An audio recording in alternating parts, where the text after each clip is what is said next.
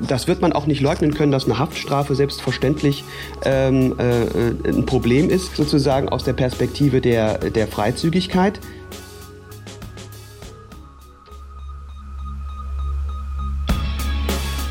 In guter Verfassung. Der Grundgesetz-Podcast.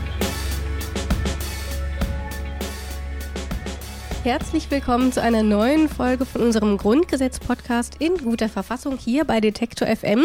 Bei mir in unserer kleinen, aber feinen ähm, Podcast-Küche sitzt wie immer Haie Schumacher gegenüber. Hallo. Wollen wir mal ein bisschen Stimmung verbreiten? Erklär doch mal, wie wir hier so sitzen. Ähm, also, das hier ist praktisch mein Büro. Wir sind eingerahmt von ungefähr drei, zweieinhalb bis drei Meter hohen Bücherregalen.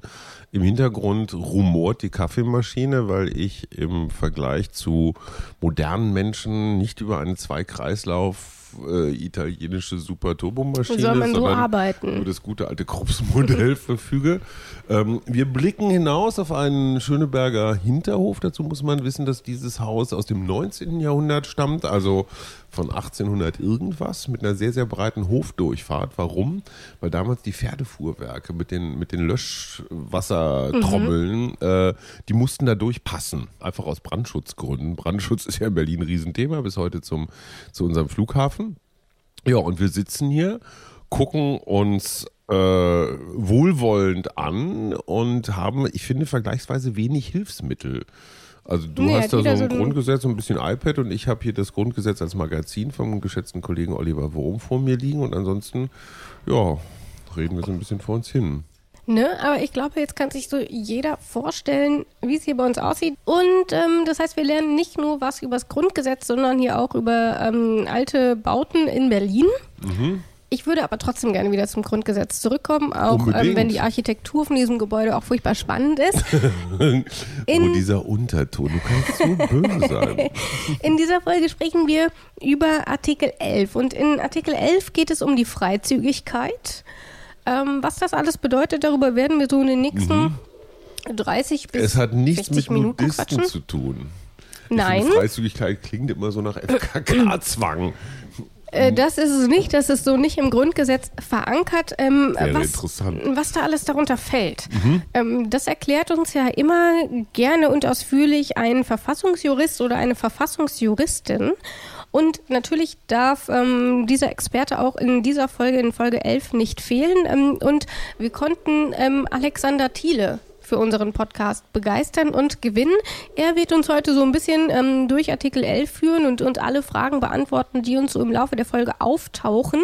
Und ähm, in der letzten Folge allerdings, da haben wir nicht mit Alexander Thiele ähm, gesprochen, sondern da war es ähm, Katharina Barley, die uns ähm, mit juristischer Expertise unterstützt hat. Und zwar ging es in der letzten Folge um, Das Hajo? Briefgeheimnis sowie das Post- und Fernmeldegeheimnis klingt Genau. in Zeiten der digitalen Kommunikation alles ein bisschen altmodisch, aber Internet fällt unter Fernmelde, haben wir gelernt. Genau, ähm, wir haben uns nämlich auch gefragt, ähm, inwiefern ähm, tatsächlich in welcher Relevanz Artikel 10 noch hat, ähm, gerade mit dem Briefgeheimnis, mit dem Postgeheimnis. Wir haben uns gefragt, wie häufig verschicken wir eigentlich noch Briefe? Und wir haben uns auch gefragt, wie häufig man denn tatsächlich noch mit diesem Grundgesetz in Verbindung kommt mit Artikel 10, wie präsent es in unserem Alltag ist. Und haben festgestellt, ganz schön viel. genau, Katharina Barley hat nämlich Folgendes geantwortet. So selten ist es nicht, weil natürlich viel bei Briefen und bei Post jetzt nicht mehr so oft, aber das Fernmeldegeheimnis, dadurch, dass es eben auch ähm, Telefonate über, über das Handy oder auch Mails umfasst, ähm, gibt es schon häufiger mal den Fall, dass darauf zugegriffen wird. Also wenn man jetzt zum Beispiel ähm, wissen will, wo sich jemand befunden hat, ähm, zu einem, also diese, diese Bestimmung der Standortdaten beispielsweise, das ist ja auch was, ähm, was über die Kommunikation abgefragt werden kann. Ähm, das ist schon etwas, was, äh, was immer mal wieder abgefragt wird, aber Zahlen kann ich Ihnen da jetzt nicht nennen. So viel also zum Brief, Post und Fernmeldegeheimnis. Kommen wir zurück zu unserer Freizügigkeit. Und ähm, wie immer, ähm, wie wir es hier in unserem Podcast machen, wir ähm, erklären den Hörern erstmal kurz, worum es überhaupt geht, was eigentlich wortwörtlich in diesem Artikel steht. Und ähm, wie immer ähm, präsentiert das ähm, meine werte Kollegin Isabel Wob, die hier für alle Einspieler verantwortlich ist. zu Artikel 11 erklärt sie uns Folgendes. Absatz 1 alle Deutschen genießen Freizügigkeit im ganzen Bundesgebiet. Ähm, ich bin ehrlich gesagt ein klein wenig verdattert, weil mhm. hätte ich Grundgesetzartikel aufzählen müssen, wäre dieser ganz bestimmt nicht dabei gewesen. Wieso? Naja, ich, das ist für mich so eine Selbstverständlichkeit. Ja, ne? ne? Also alle, alle Deutschen geht schon wieder um die Frage, was ist eigentlich mit den anderen.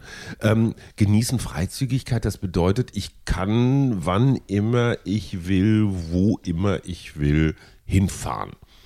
Ne? Also mich, mich frei bewegen. So würde ich es jetzt auch verstehen. Ähm, und das finde ich unfassbar selbstverständlich.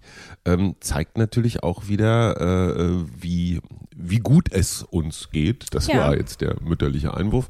Ähm, weil das scheint ja offenbar nicht so selbstverständlich zu sein. Ähm, auf jeden Fall hat man sich offensichtlich etwas dabei gedacht, als man es ins Grundgesetz geschrieben hat. Und tatsächlich ist es so, dass diese Freizügigkeit ähm, auch eingeschränkt werden kann, wie eigentlich jedes Grundrecht, wie wir, glaube mhm, ich, mittlerweile klar. gelernt haben. Welche Einschränkungen es gibt, für wen das vielleicht ähm, nicht ganz so gilt und wann es tatsächlich zu Einschränkungen kommen kann, das besprechen wir alles noch in den nächsten Minuten. Zunächst aber sollten wir vielleicht erstmal klären, ist denn Freizügigkeit tatsächlich oder bedeutet das tatsächlich, dass ich mich zu jeder Zeit überall hin bewegen darf? Ich habe schon gesagt, ähm, Alexander Thiele ist es dieses Mal, der uns dabei hilft. Und für alle, die nicht wissen, wer Alexander Thiele ist, hier mal ein paar Facts.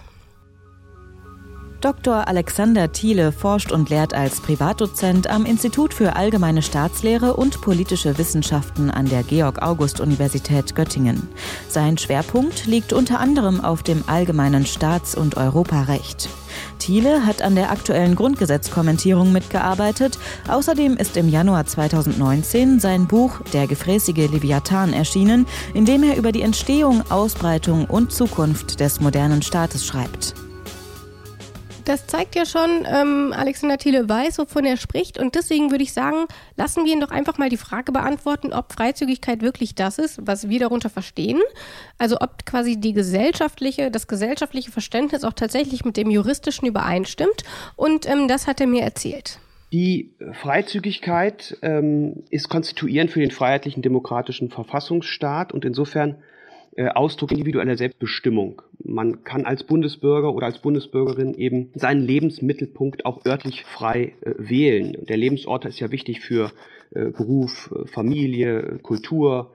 Man denke an Bayern oder NRW und auch die politische Betätigung.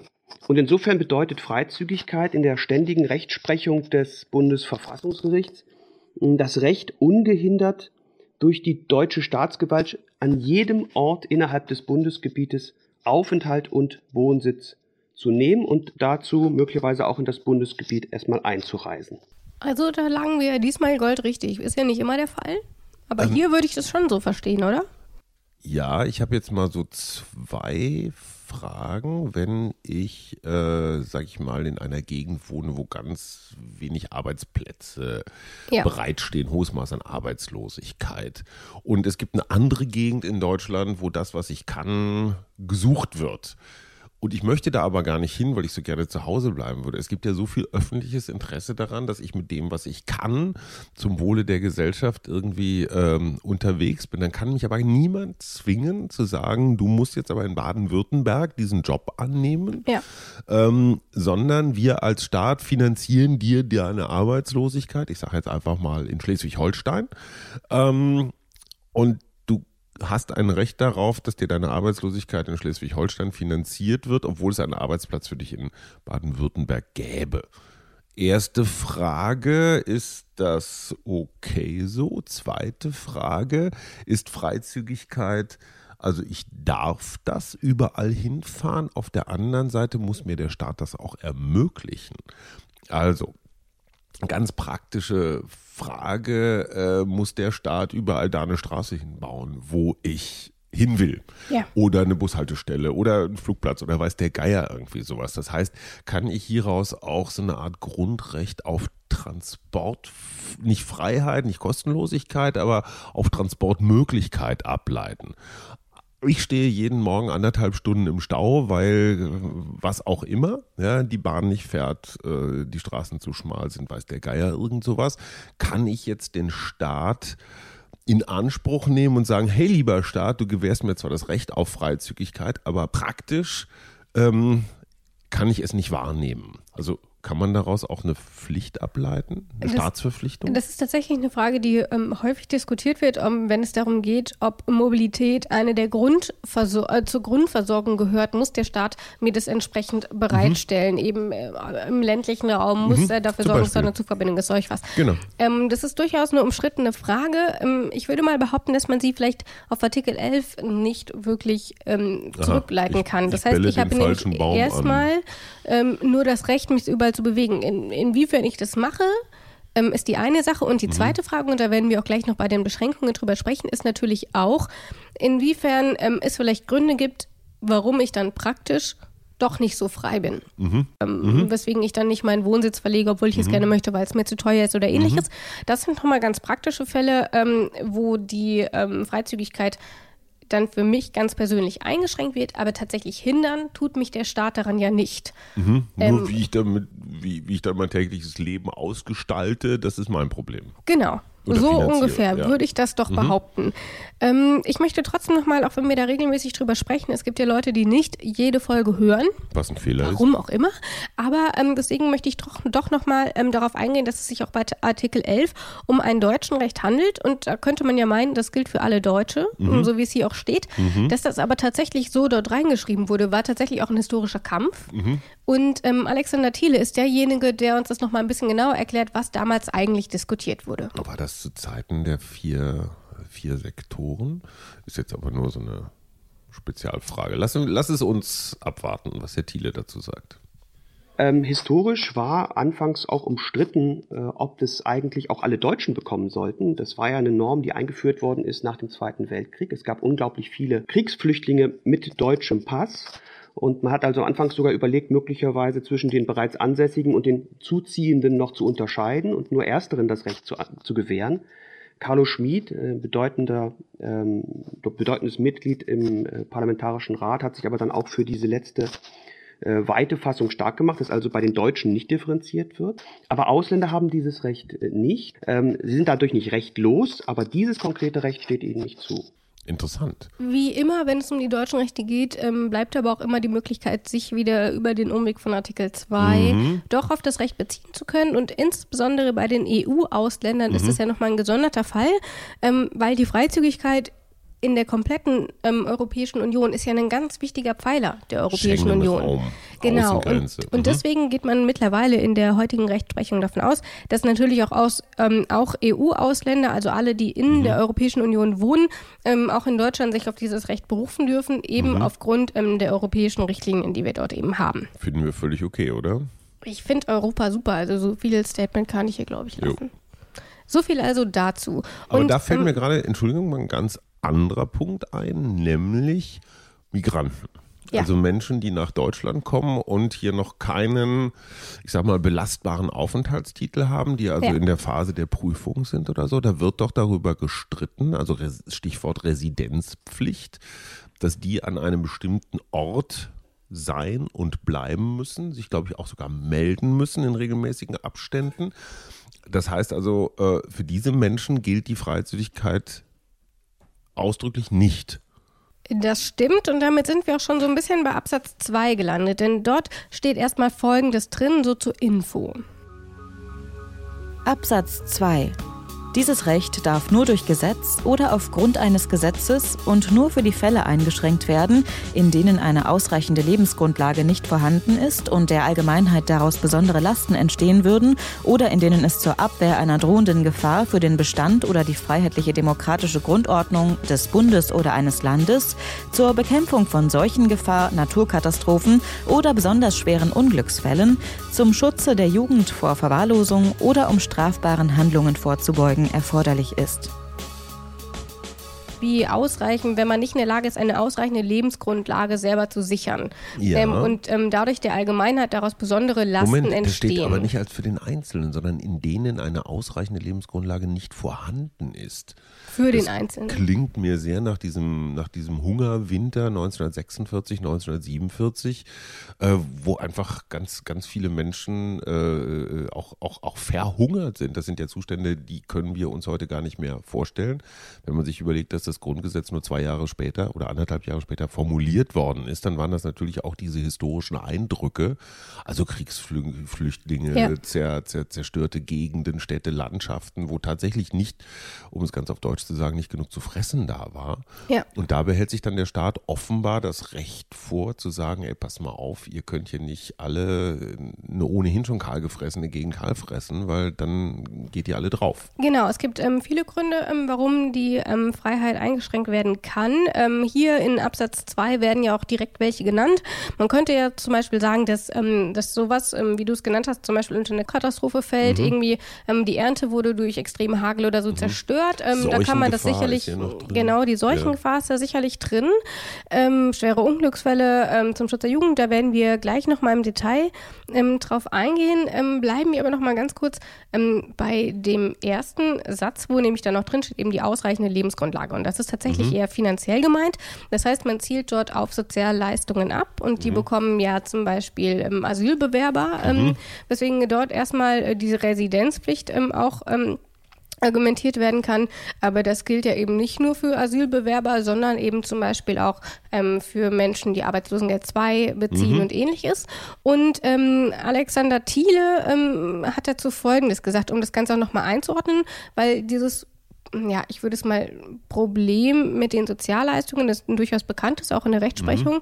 Ähm, und das ist auch ein Thema, womit man sich schon lange da beschäftigt. Und ähm, deswegen hier nochmal eine kurze Einordnung.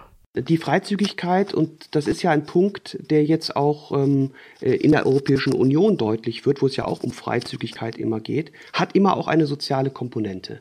Denn das freie Wählen des Ortes bedeutet eben auch, dass ich an dem Ort, wo ich bin, meine Sozialleistungen bekomme.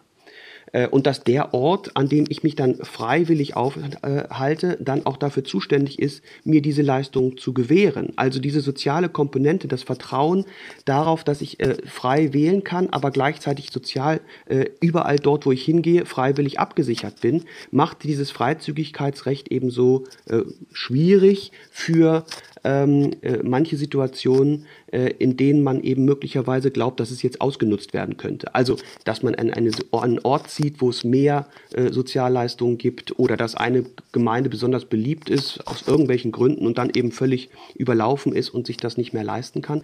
Aus solchen Gründen muss es möglich sein, gewisse Beschränkungen vorzusehen, unter anderem für Personen, die eben Sozialhilfe oder sonstige Leistungen bekommen.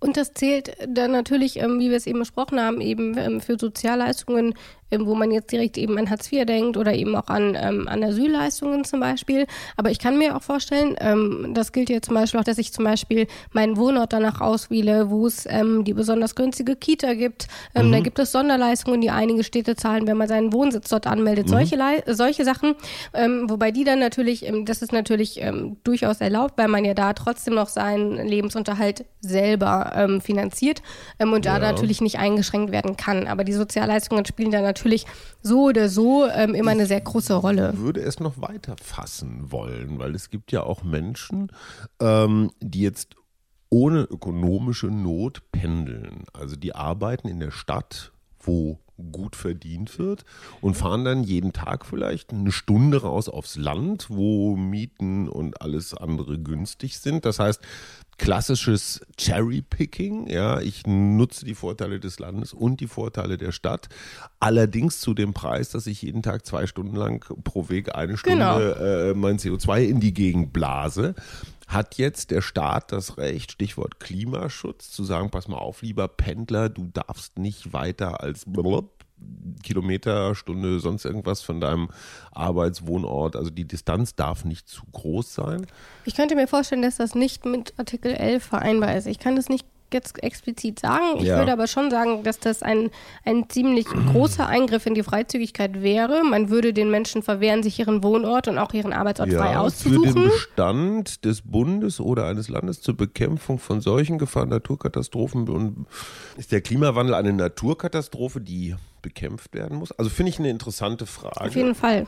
Ähm, Kann ich hier, aber schlicht hier nicht nicht zu klären, nehmen wir auf unsere große Liste der noch zu klärenden Fragen. Genau. Ähm, ich würde aber trotzdem, obwohl wir hier wahrscheinlich nicht alle Fragen beantworten können, einfach mal ein bisschen weiterkommen, ähm, weil ähm, es gibt noch ein paar Fragen, die wir tatsächlich beantworten können.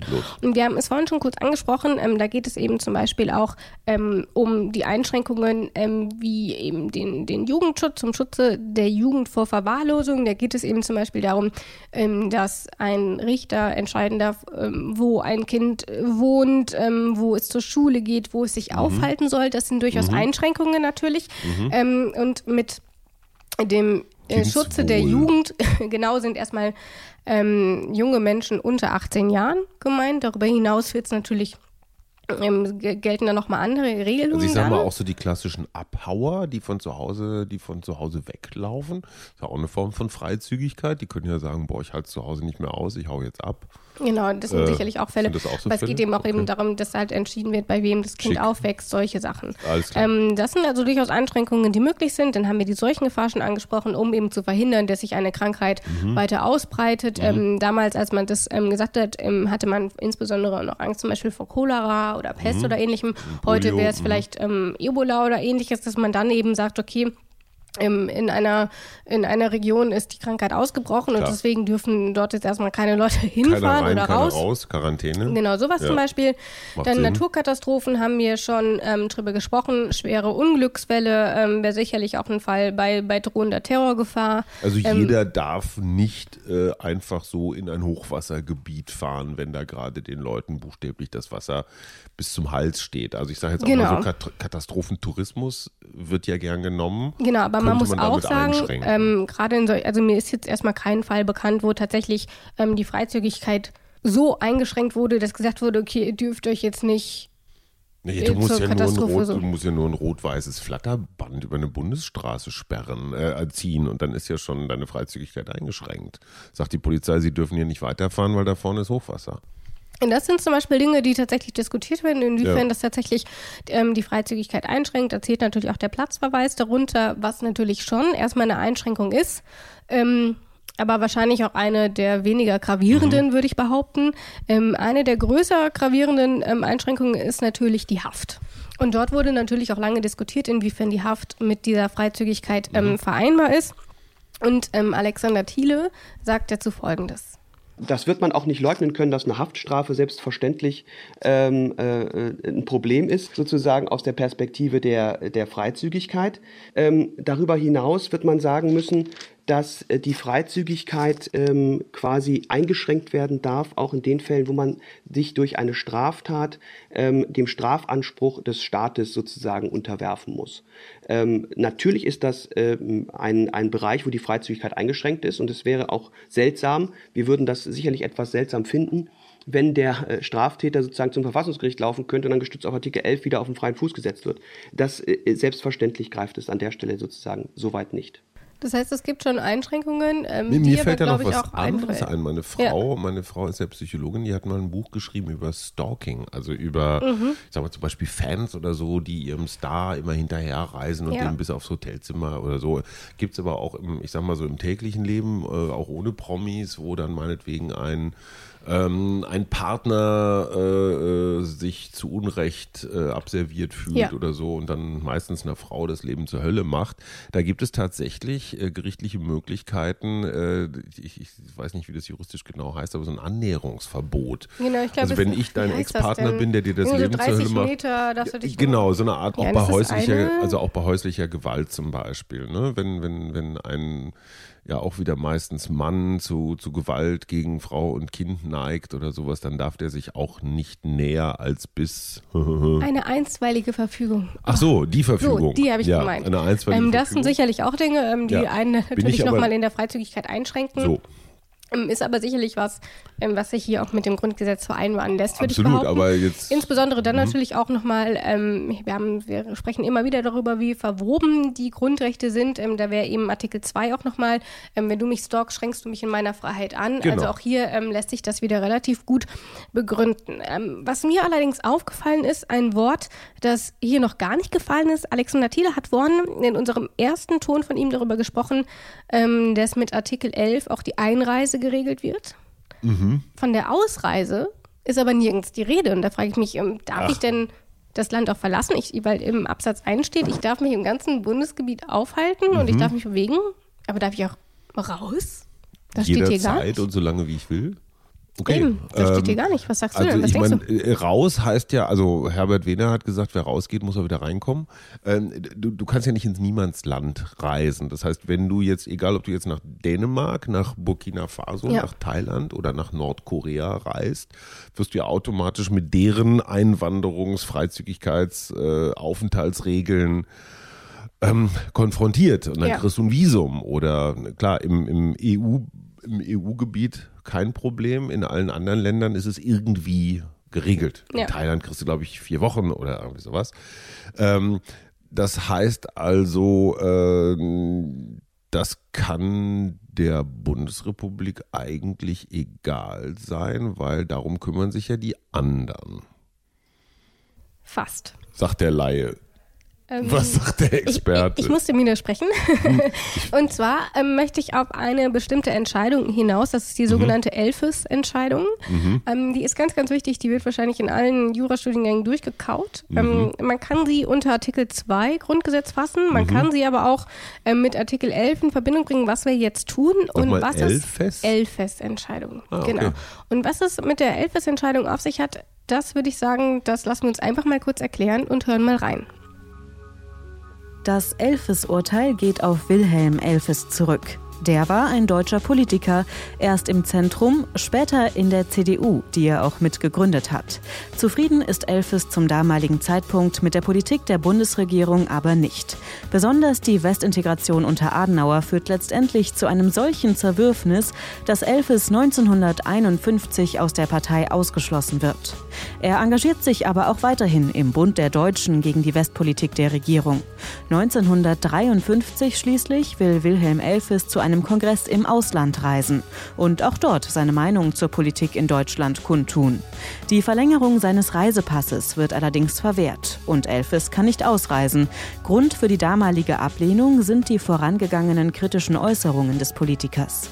Elfes erhebt Klage, scheitert jedoch mehrmals, auch vor dem Bundesverwaltungsgericht. Und auch die Verfassungsklage bleibt ohne Erfolg.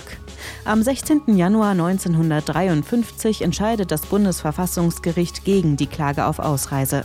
Das Bundesverfassungsgericht begründet die Ablehnung der Klage so. Der Beschwerdeführer meint, Paragraph 7 Absatz 1a des Passgesetzes vom 4. März 1952 sei nichtig, weil hier das in Artikel 11 Grundgesetz gewährleistete Recht zur freien Ausreise unzulässig beschränkt werde.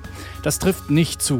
Die Vorschrift lautet, der Pass ist zu versagen, wenn Tatsachen die Annahme rechtfertigen, dass der Antragsteller als Inhaber eines Passes die innere oder die äußere Sicherheit oder sonstige erhebliche Belange der Bundesrepublik Deutschland oder eines deutschen Landes gefährdet. Artikel 11 Absatz 1 Grundgesetz gewährleistet die Freizügigkeit im ganzen Bundesgebiet. Schon dieser Wortlaut spricht nicht dafür, dass auch ein Grundrecht auf freie Ausreise aus dem Bundesgebiet gewährt werden sollte. Eine Einschränkung der Ausreisefreiheit ist also durchaus möglich. Das heißt, auch wenn es gegen mich ein, ich sag mal, äh, ein, ein Verfahren wegen irgendwas Schlimmerem äh, läuft, keine Ahnung, äh, Steuerhinterziehung oder sowas, kann der Staat sagen, pass mal auf, Freundchen, du bleibst hier mal schön im Land, äh, für den Fall, dass du dich absetzen Hört man ja auch immer willst. mal wieder, dass der Reisepass Klar. eingezogen wurde. Ähm, mhm. ich gebe zu, ich höre es tatsächlich eher bei anderen Staaten. Ähm, ich weiß nicht, wie regelmäßig das tatsächlich in Deutschland passiert. Ja. Ähm, aber Tatsache ist, ähm, dass die Ausreise verweigert werden kann oder zum Beispiel eben der, der Reisepass nicht mehr erneuert werden kann und man mhm. braucht ja für einige Länder den Reisepass Klar. und kommen nicht mit dem Perso rein. Ähm, und ähm, das Verfassungsgericht hat das ähm, so begründet, und zwar, ich zitiere, wenn Tatsachen die Annahme rechtfertigen, dass der Passbewerber die innere und äußere Sicherheit oder sonstige erhebliche Belange der Bundesrepublik Deutschland gefährdet. Mhm. Das heißt Steuerpflicht, ich habe Steuerschulden in Millionenhöhe, da kann der Staat schon draus. Ähm, Oder eben, ähm, wie es eben auch im Fall 11 es war, Mhm. ähm, dass er eben diese regierungskritischen Äußerungen getätigt hat ähm, und man eben verhindern wollte, dass er das im Ausland tut. Hat dass mich tatsächlich überrascht, diese aus Entscheidung. Dem Ausland nach innen agitiert. Genau, und ich fand das schon überraschend. Ich, ich hatte Das heißt, nicht ich damit gerechnet, dass das verwehrt werden darf. Die Ausreise verwehren, wenn er, ich sage jetzt einfach mal aus der Schweiz heraus, die deutsche demokratische Grundordnung unterhöhlen will? Okay, ich würde ja Reichsbürger immer ausreisen lassen. Äh, Ich würde es dann mit der Einreise ein bisschen schwieriger machen. Ähm, genau, aber auf jeden Fall das zur Interess Ausreise. also was mir, das vielleicht nur in Klammern, was mir echt, was ich interessant finde, ist, dass, dass die Reichsbürger, egal was man von ihnen hält, aber dieses Grundgesetz an wirklich an vielen Stellen echt auf die Probe stellen. ja, das ähm, haben wir, glaube ich, mit vielen Gruppen in Deutschland. Ja, Ja. gut. Aber spannend. Wieder was Ja. gelernt, oder? Absolut. Ich werde dich in der nächsten Folge abfragen, was du noch so von der Elfes-Entscheidung Oh, weißt. Gucken wir mal. Ich finde, wir machen jetzt, ich finde auch, wir, wir haben jetzt wie viel? Elf haben wir, ne? Ja. Elf und elf ist keine blöden Wortspiele. Wir könnten ja mal irgendwann, könnten ja irgendwann mal eine Podcast-Folge äh, zum Thema so Quiz, was wissen Sie noch? Und dann Punkte vergeben. Und wir könnten ein von Katharina Barley signiertes Grundgesetz verlosen. Ich werde jetzt mal anfragen. Es wird ja auf jeden In der Fall. Quizabteilung. Es wird ja auf jeden Fall, nachdem wir unsere 100 Folgen zum Grundgesetz gemacht Nur haben. Wir noch hatten, 89. wir hatten eine kleine Teaserfolge ganz am Anfang, die lief am 3. Januar bei uns. Mhm. Und es wird auch am 3. Januar im folgenden Jahr nochmal eine kleine Was haben wir eigentlich gelernt Folge geben. Ich Oho. glaube, das können wir schon mal ein bisschen verraten und vielleicht baue ich da ein Quiz rein und dann stelle ich dir mal ein paar Fragen. Das ist so So, so über das ganze Jahr. Und ich werde so gnadenlos scheitern. Nee, Trotzdem, kannst dich ja vorher noch mal ein bisschen vorbereiten, noch gelernt. mal alle ich Folgen das mit der hören. Elfes-Erklärung, das ist auch ein bisschen sehr speziell. Das ist dann schon für eine 1 plus, für einen Leistungskurs oder so. Das ist ja eher Grundkurs. Ich bin auf jeden Fall gespannt. Die Frau, Ähm. die das alles vorbereitet und diesen ganzen, dieses Ganze alle zusammen organisiert und schneidet und äh, in meine kleine Wohnküche gereist kommt, damit wir quatschen können. Das ist übrigens Rabea Schlotz äh, und ich bin ihr extrem dankbar für diesen ganzen, ich sag mal, Kleinkram, den man gar nicht so sieht, den sie alles, vor allen Dingen auch hinterher den ganzen Unsinn wieder rausschneiden, den ich erzähle. äh, vielen Dank dafür, liebe Rabea. Ich finde, das ist, hat den deutschen Podcastpreis verdient. Das macht mir auf jeden Fall viel Freude. Gibt's ich komme gerne hierher. Podcastpreis überhaupt? Ja, Oh, okay, aber es ist super. ein Hörerpreis. Ah, ja, also Kommt drauf an, Hörer. ob du da so punkten kannst. Ja.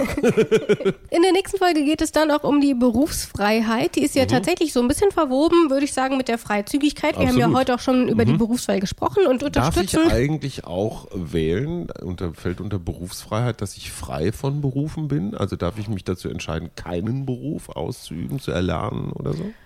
Ja, dann kriegst du halt Hartz IV Naja, und dann kriegst du Sanktionen, wenn du keine Jobangebote angibst und so. ja. Aber am Ende gehört das zur Berufsfreiheit auch dazu, oder? Genau diese Frage werden wir klären. Was Boah. fällt eigentlich alles unter die Berufsfreiheit? Ähm, welche Freiheiten gibt es Mhm. mir tatsächlich? Was steckt da eigentlich alles drin? Joachim Wieland ähm, wird uns da ein bisschen helfen. Guter Mann. Und ähm, damit würde ich sagen, haben wir eigentlich alles getan. Willst, möchtest du noch was loswerden? Ja, wir haben wieder ordentlich durchgefischt, wie das so heißt. Ich finde es schön, dass du das jetzt jede Folge sagst. Ja, bis ich zum nächsten Mal. inspiriert. Tschüss. Tschüss. In guter Verfassung. Der Grundgesetz-Podcast.